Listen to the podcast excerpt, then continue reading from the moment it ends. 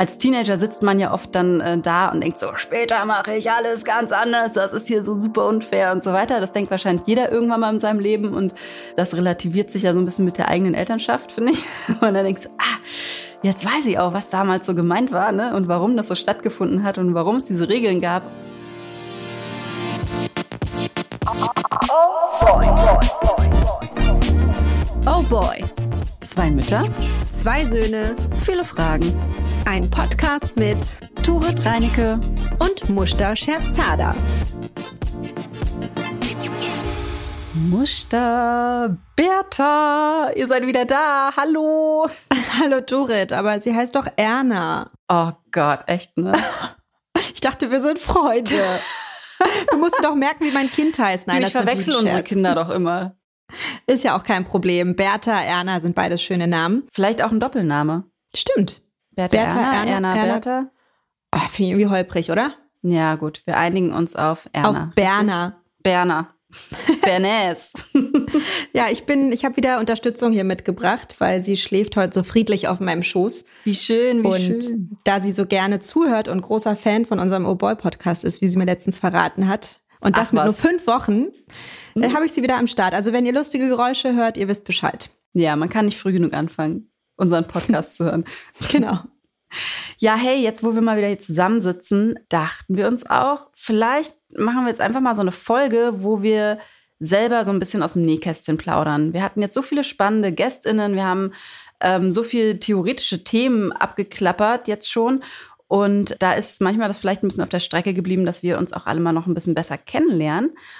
Und darum geht es heute so ein bisschen. Und zwar um unsere eigenen Kindheiten, Erfahrungen mit unseren Eltern und was wir heute als Selbsteltern so daraus machen. Und apropos Erfahrung Selbsteltern, Muster, wie ist es denn? Wie ist es denn jetzt zu viert bei euch? Gib uns doch mal ein kleines Update. Also, ich bin ganz, ganz doll verliebt in die Kleine, muss ich sagen. Also ganz doll verschossen. Ich gucke sie unheimlich gerne an und ich freue mich total, dass sie da ist. Wir hatten, haben aufregende Wochen hinter uns. Wir hatten eine super schöne Geburt. Ich dachte früher immer, es sei ein Märchen, es gäbe keine schönen Geburten, aber ich kann das, dachte jetzt persönlich widerlegen. Es war richtig kurz und schön. Ähm, also hat sie alles gut gemacht.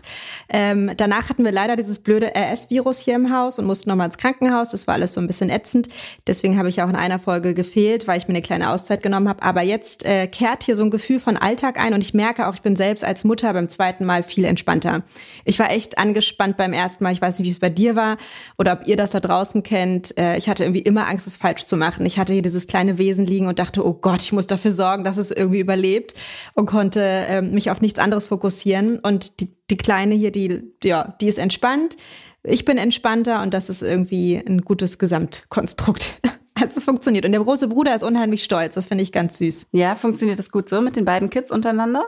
Ja, er ist total rücksichtsvoll und Keine Eifersuchtsanfälle oder Ja, also schon was so Aufmerksamkeit angeht, also alles im Rahmen des Normalen und auch Gesunden, glaube ich. Es gehört, glaube ich, auch dazu, dass man schon merkt, dass wenn gerade irgendwie Besuch da ist oder Geschenke, Pakete für sie ankommen von Freunden, die coolen Freunde tatsächlich, die denken ja dran, auch immer für den großen Bruder noch was mitzuschenken und äh, die Familienmitglieder, damit der sich irgendwie nicht vernachlässigt fühlt. Da merkt man schon manchmal, dass ihn das so ein bisschen nervt, dass sie immer so im Mittelpunkt steht, aber gleichzeitig ist er auch ganz stolz und will sie immer halten und ist sehr vorsichtig und liebevoll mit ihr. Das finde ich schon irgendwie, das hätte ich extremer erwartet, was die Eifersucht angeht. Aber kann ja noch alles kommen, ne? Weiß man nicht. ja, wir bleiben dran. Wir bleiben dran, aber ich finde irgendwie, ich, ich mag unsere Familie zu viert. Das klingt jetzt so ein bisschen abgedroschen, aber ich finde es ich find's richtig schön, dass wir zu viert sind. Ich finde das Oh. irgendwie, äh, ja, man merkt mir vielleicht auch einfach die Hormone an. Nee, aber da mache ich mit auch ganz ohne Hormone. Sweet. Ja, nee, von daher äh, bin ich ganz zufrieden und kann mich nicht beklagen und hoffe, der nächste Kita-Virus lässt sich ein bisschen Zeit. Da spreche ich wahrscheinlich für alle Eltern, die hier gerade Oh zuhören. Gott, ja. Wel- Welche, welches äh, Kita-Virus meinst du denn jetzt? Welche der? Alle. Sie sollen alle 180 sich Millionen, verpissen. ja. Magen, Darm, Hand, Mund, Fuß will ich alles hier nicht haben.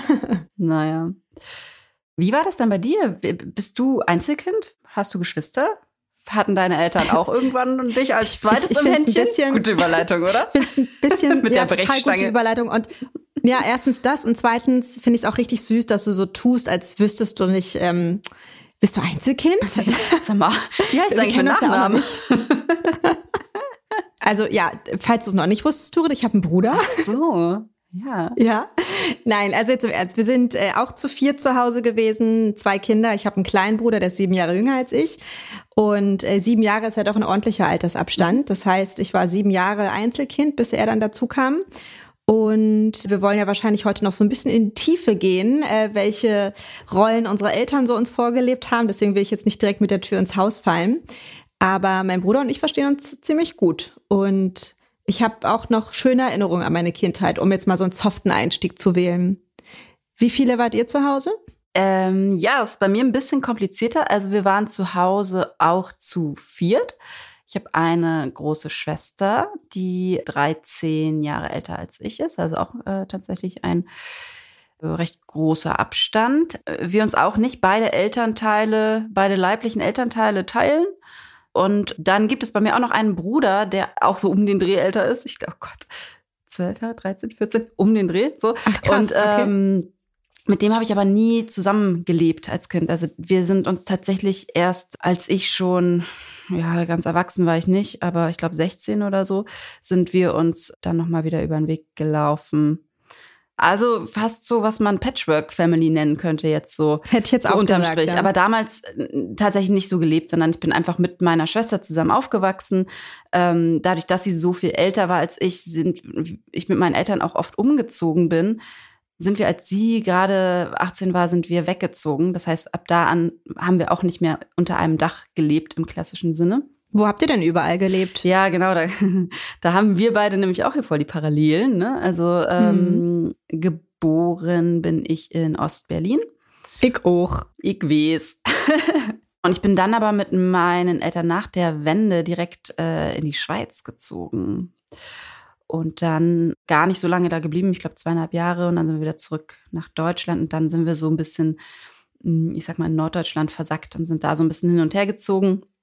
Genau, und meine Schwester ist aber damals äh, von Anfang an in Berlin geblieben. Okay. Ja, und du, also auch in Ostberlin geboren. Genau, und, Und da auch tatsächlich äh, bis zum Abi geblieben.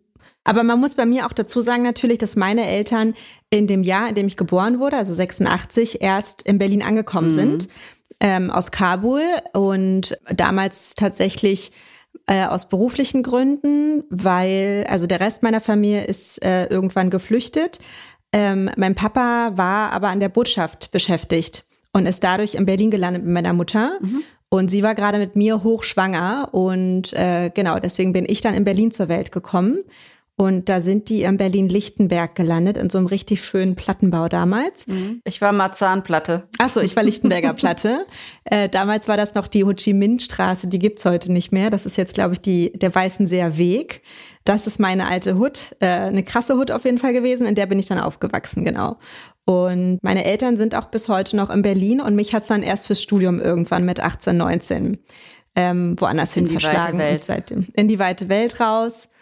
Und jetzt ähm, wohnhaft in Hamburg, was auch kein Geheimnis ist. Aber genau, meine Kindheit habe ich tatsächlich komplett und auch meine Jugend in Ostberlin verbracht.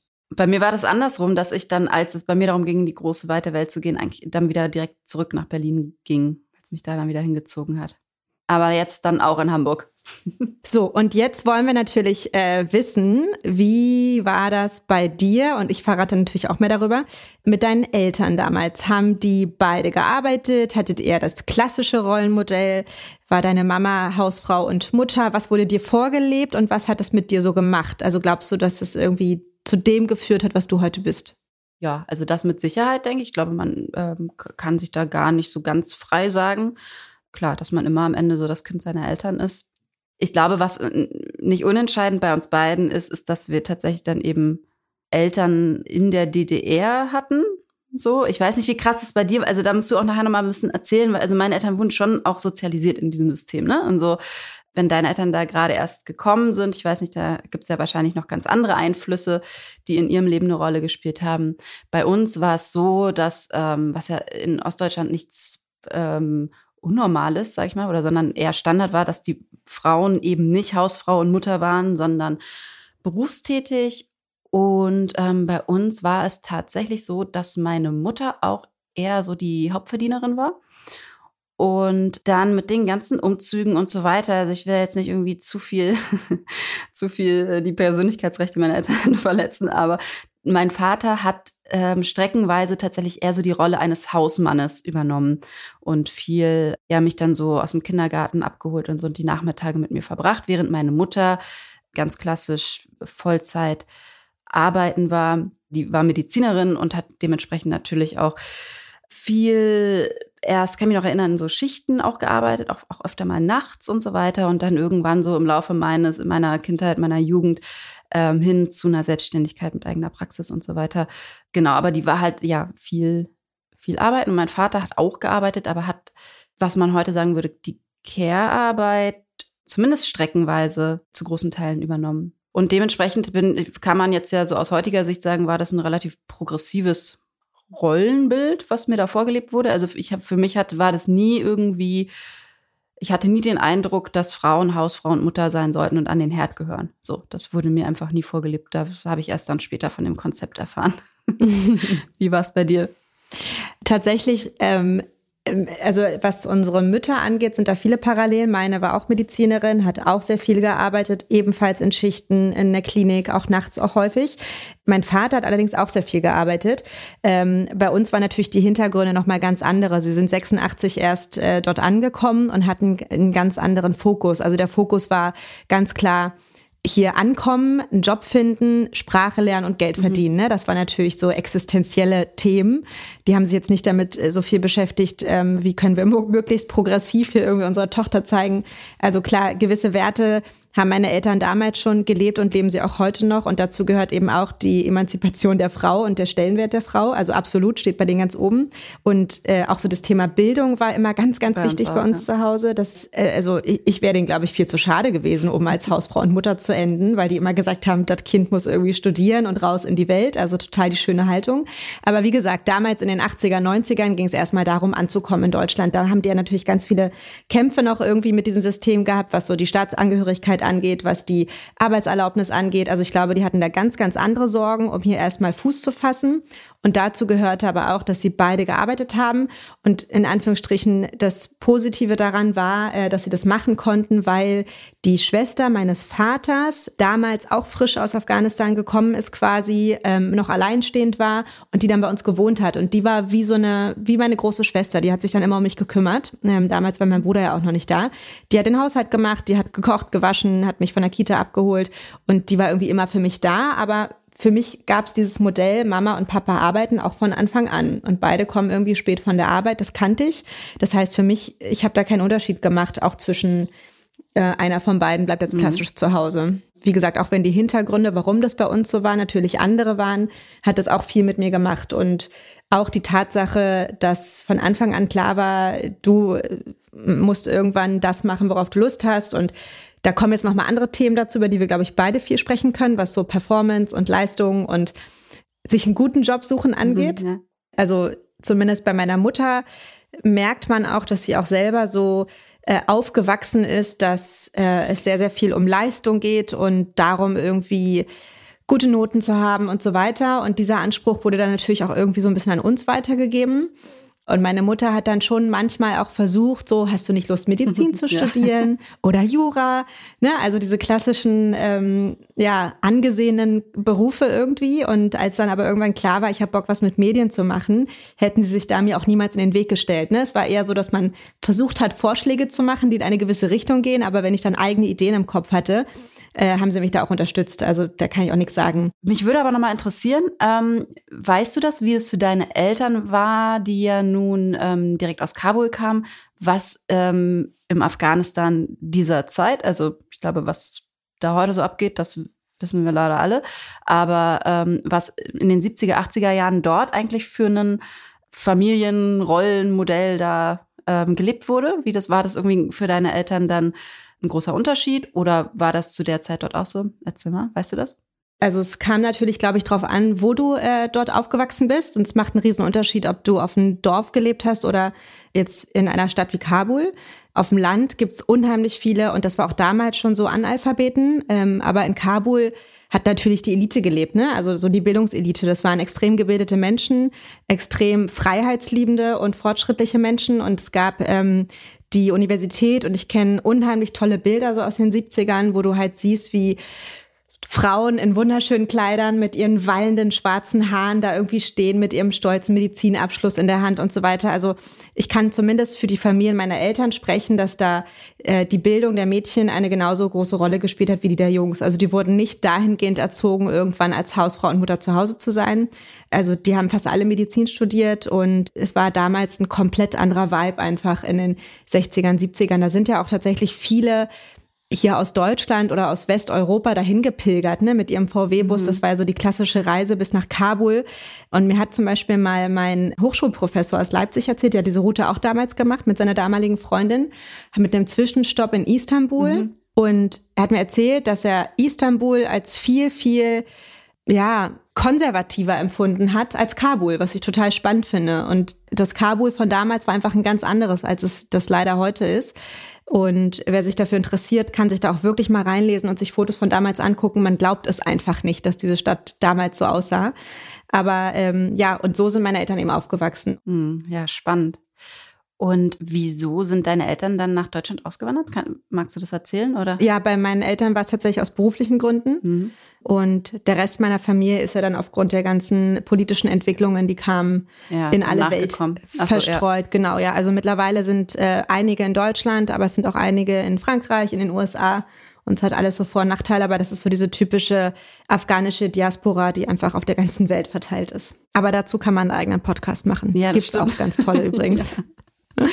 Das stimmt, ja, ich finde es aber natürlich total spannend, ne? wie das so, wie einen das dann auch prägt, ne? wenn man das in ja. der Kindheit alles irgendwie so, den Rucksack, den man ja dann doch aufbekommt. Ne? Und ähm, deiner ist ja dann irgendwie ganz besonders spannend, finde ich.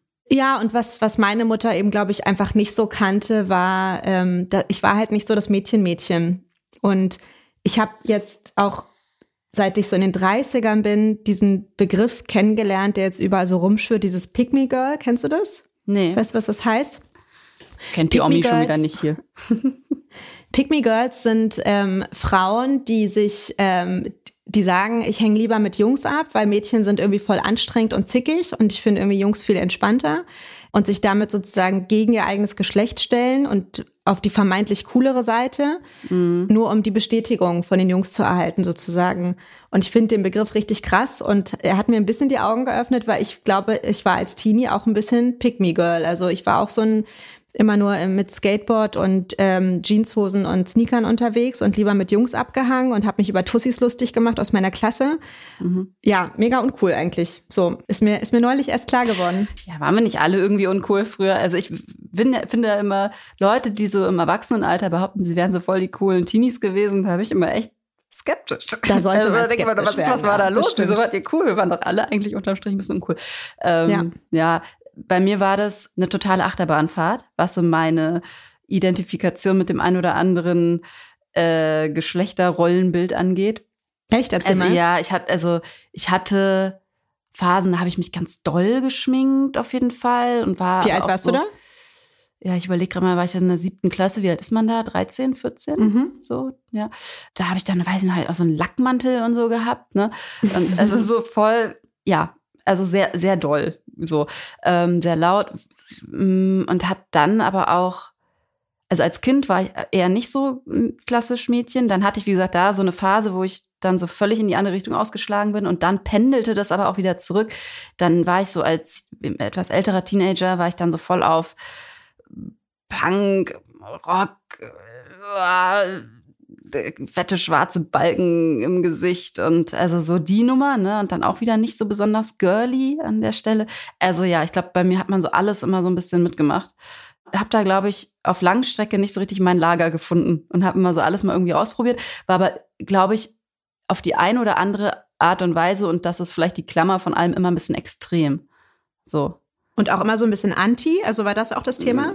Ich meine mich auch zu erinnern, ich hatte auch mal so eine kurze Perlenohrring-Phase ähm, wo ich dann auch so immer so hellblau und rosa angezogen habe und so.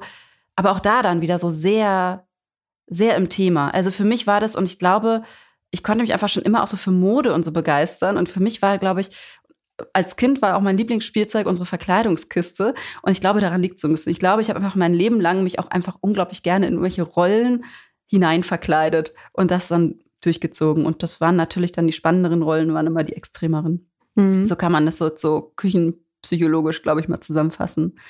Ja, genau. und bei mir ist es eben so, dass du auf allen Kinderfotos wo ich mich noch nicht selbst angezogen habe, siehst, dass ich halt eine richtig, also ich wurde wie eine kleine Prinzessin angezogen, ne? Immer rosa, lila, Tütü.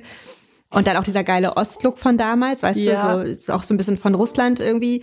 Ähm, so Kleider mit dann so ähm, diesen großen Rüschen. weißen Krägen drüber. Genau, ja, ja. der Bubi-Kragen, der heute wieder da ist. Ja. Und dann auch in den Haaren immer irgendwie so krasses Zeug drin. Also weißt du, diese dicken mm, Polyester-Dinger, diese Haargummis, also so Scrunchies, die ja heute mhm. auch wieder da sind, fällt mir gerade auf. Kommt alles wieder, ne? Ja, ja. Lackschüchen, weiße Strumpfhose mit Spitze dazu, also wirklich äh, extrem. Und vielleicht war das dann irgendwie so ein bisschen auch der Grund, dass ich dann später, als ich mich selber einkleiden konnte, ist einfach so vermeintlich maskulin oder sportlich wie möglich haben wollte, keine Ahnung. Ja. Da haben wir auch mit Fabi drüber gesprochen, ne? mit Fabian Hart in der Folge, dass man irgendwie dann bewusst sich so gegen Rosa und Pink gestellt hat, weil genau. man eben so eine vermeintliche Schwäche damit assoziiert, was totaler Quatsch ist. Ja. Und wie gesagt, aber ich glaube auch so, das erste, die ersten Schuhe, die ich mir selber aussuchen durfte als Kind, waren dann auch Lackschuhe. Also da wollte Echt? ich dann, ich glaube, meine Eltern haben auch eher so ein bisschen praktisch gedacht bei, äh, in, beim Thema Bekleidung. Und ich ähm, war da schon immer sehr auf, ähm, ja, auf den Look. Also darf ich da hier direkt mal einen Wunsch äußern? Ähm, weiß ich noch nicht. Sag mal. Vorschlag: Jeder von uns sucht ein Kinderfoto mit genau diesen Outfits mal raus für Instagram. Okay. Bist du dabei? Ich weiß nicht, ob ich genau das Outfit, aber ja, auf jeden Fall können wir das mal. Können okay. wir mal ein modisches Highlight unserer Kindheit vielleicht sharen. Dann gucken wir mal, wer krasser Prinzessin genau. war. ja. Genau, wie gesagt, aber dieses, also äh, Prinzessin kam, wenn dann eher von mir. Und ähm, es gibt von uns damals noch so Videomaterial und da gibt es zum Beispiel ein Weihnachtsfest und da muss ich so fünf Jahre alt gewesen sein.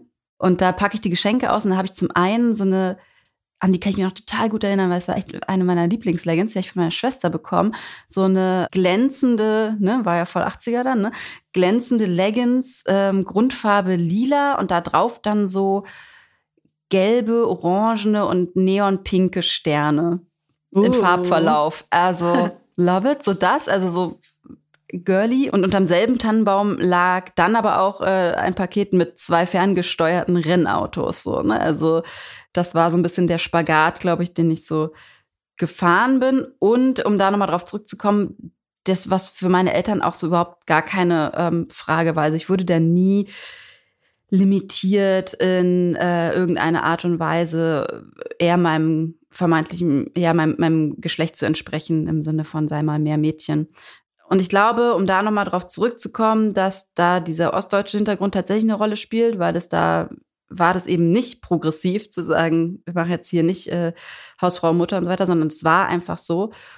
Deswegen, das wollte ich nämlich auch nochmal sagen, dass ich glaube, dass meine Mutter ähm, so vermeintlich fortschrittlich wie das war, aber auch ganz schön ähm, in einer Doppelbelastung steckte, weil das klang jetzt vorhin so, so schön, so ja, super, die, die war jetzt hier äh, arbeiten und mein Vater hat viel von der Care-Arbeit übernommen, aber ich glaube, am Ende des Tages war dann trotzdem auch noch so der gesellschaftliche Anspruch, damals in der DDR, an die Frauen, dass sie dann doch auch eine Mutterrolle ähm, ausfüllen, was dann so aussah, dass meine Mutter eben zum einen arbeiten war, zum anderen aber auch diejenige war, die zu den Elternabenden gegangen ist und die diese ganze Familienorga im Hintergrund gemacht hat. Also dieses ganze, was wir jetzt hier gelernt haben, Mental Load-Thema, dann doch am Ende eher bei meiner Mutter lag und sie dementsprechend auch, ja, glaube ich, immer so ein bisschen ähm, überarbeitet war. Ja, das war bei uns aber auch so, auch so Kindergeburtstag organisieren, die passende ja. Torte und so weiter, alle allen Kindern Bescheid sagen. Und das war, lag auf jeden Fall auch bei meiner Mutter so ein Thema. Ja, genau. Also wenn man jetzt dann daraus ableiten möchte, was man mitnimmt für sich, ist natürlich diese Offenheit gegenüber vermeintlich geschlechteruntypischen Darstellungsformen oder Spielzeugen oder wie auch immer. Das ähm, finde ich ganz toll, dass ich das so erlebt habe als Kind und das ich, nehme ich auf jeden Fall auch so mit und mache ich genauso ich merke jetzt im Gespräch mit ähm, meinem Vater zum Beispiel, dass ich glaube, er, wenn es um einen Sohn geht, also ne, jetzt um meinen Sohn, dann noch ein bisschen mehr, es ihm ein bisschen schwerer fällt, da aus so Schubladen rauszukommen. Also so hier Thema Junge im Kleid und so. Hatten wir ja letzte Woche gerade. Aber das ist, glaube ich, fällt jetzt schwerer als Mädchen mit Rennautos. So, das ist so mhm. mein Eindruck. Aber äh, genau, das ist auf jeden Fall was, was ich mitnehmen möchte und mitnehme ähm, für meine eigenen Kinder. Und weil du es vorhin aber auch schon mal angesprochen hast, ist natürlich auch dann gleichzeitig, und das finde ich geht ein bisschen einher mit dem, was ich gerade gesagt habe, dass ich schon das Gefühl hatte, jetzt auch gerade aus so einer Erwachsenenperspektive heraus, dass es für meine Mutter keine leichte Rolle war in der Familie, eben ähm, ja diese Doppelbelastung irgendwie zu schultern und gleichzeitig auch noch so super diesen Anspruch hatte, total leistungsfähig zu sein, eigentlich immer die Beste zu sein und vor allen Dingen auch, das ist auch so klassisch DDR, ne, so dieses Glück des Einzelnen hinten anzustellen und eben für die Gemeinschaft da zu sein, ne, so seinen eigenen Teil irgendwie dazu beizutragen, dass es allen besser geht, also sich selber ja völlig aufzuopfern. Und das ist was, was ich glaube ich ein bisschen anders machen möchte. Ähm, natürlich auch aus einer super privilegierten Situation heraus, muss man auch nochmal sagen. Ne, also da können wir jetzt auch wieder hier drei Stunden zu aufnehmen, warum man wieder sich entscheidet, irgendwie sich so und so aufzustellen und so weiter. Aber bei allem, lass uns mal gegen Geschlechterklischees uns auch in der Beziehung aufstellen und so weiter, glaube ich, muss man immer noch gucken, wie auch alle anfallenden Aufgaben, sei es jetzt Care-Arbeit oder Beruf und finanzielle Versorgung und so weiter, wie das dann unterm Strich auch fair verteilt ist und dass man als Eltern auch auf sich selber guckt ähm, und auf sich selber Acht gibt und auch die eigene Zufriedenheit, die eigene Verwirklichung ja nicht ganz hinten anstellt. Ich glaube, dass das ähm, sehr ungesund ist und am Ende des Tages auch für die Kinder. Natürlich ist es ähm, handelt man als Eltern in den meisten Fällen im Sinne der Kinder oder ne, also man möchte ja äh, nur das Beste und ich glaube aber, dass wenn man ein bisschen mehr auf sich selber aufpasst und ein bisschen mehr sich selber nicht ganz vergisst, das vielleicht auch für Kinder gar nicht so schlecht ist zu sehen. Also ich stimme dir tatsächlich zu und ich kann das alles auch so unterschreiben. Also ich bin meinen Eltern auch echt dankbar, dass sie immer Rücksicht darauf genommen haben, was ich für eine Persönlichkeit bin, wo meine Stärken liegen und wo meine Interessen liegen und dass ihnen das wichtiger war als ihre eigenen Vorstellungen sozusagen und Ambitionen für mich. Und sie mich da auch immer unterstützt haben, mir das Gefühl gegeben haben, sie stehen da hinter mir. Und ja. äh, was mir aber noch gerade so aufgefallen ist, was ich gerne in der Erziehung meiner Kinder anders machen möchte, ist aber auch, finde ich, der Zeit und der Generation und den gesellschaftlichen Umständen jetzt irgendwie so ein bisschen geschuldet. Wir haben damals nicht so viel geredet miteinander. Also so zum Beispiel auch über unschöne Dinge, über unangenehme Themen. Und es war immer es gab immer diese Hierarchie Kind und Eltern, was ja auch so ein klassischer Ansatz mhm. ist von damals. Ne? Und es gab halt Themen, die gingen uns Kinder einfach nichts an. Und auf der einen Seite meinten ja. meine Eltern es tatsächlich auch oft sehr gut, indem sie bestimmte Themen von uns ferngehalten haben, um uns eine unbeschwerte, schöne Kindheit zu ermöglichen, was auch, was ich auch total nachvollziehen kann. Mhm. Aber gleichzeitig hätte ich mir, glaube ich, bei einigen Themen mehr Teilhabe gewünscht. Also, dass man da Bescheid weiß und als Familie drüber spricht und da versuche ich jetzt irgendwie, merke ich jetzt schon mit meinem ähm, drei, fast vierjährigen Sohn, einfach viel mehr zu reden und ihn da bei gewissen Themen auch so ein bisschen mehr auf Augenhöhe zu begegnen. Und natürlich gibt es Grenzen, wo ich dann am Ende die Mutter bin und entscheide, so, wo er hier nicht, also komplett sein Ding machen darf er hier natürlich auch nicht. Aber gewisse Themen habe ich mir vorgenommen, ich habe jetzt leider gerade kein Beispiel, aber so einfach miteinander reden, das ist mir, glaube ich, wichtig. Das versuche ich, versuchen wir beide, sowohl mein Mann als auch ich hier sehr zu pflegen und das wollen wir mit beiden Kindern machen. Das, ich glaube, das zahlt sich aus.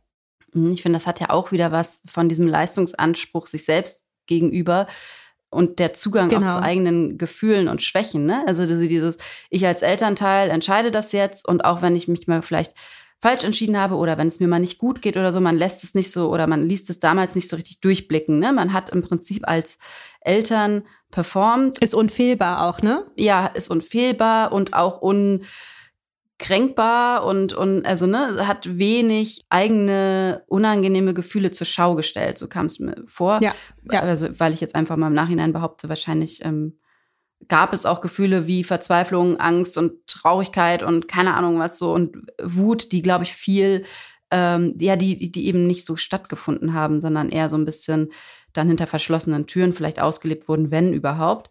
Ähm, und das ist auch was, was ich, wo ich auch denke, mh, das vorzuleben ist natürlich, hat den Anspruch, seine Kinder vor irgendwas zu bewahren. Ich, also ich verstehe das auch, ne, dass mhm. man irgendwie sagt, okay, ich möchte die jetzt nicht damit belasten. Zum anderen führt es aber auch dazu, wenn man als Kind immer wieder sieht, ah, Erwachsene ähm, haben sich eigentlich immer im Griff, sage ich mal, ne?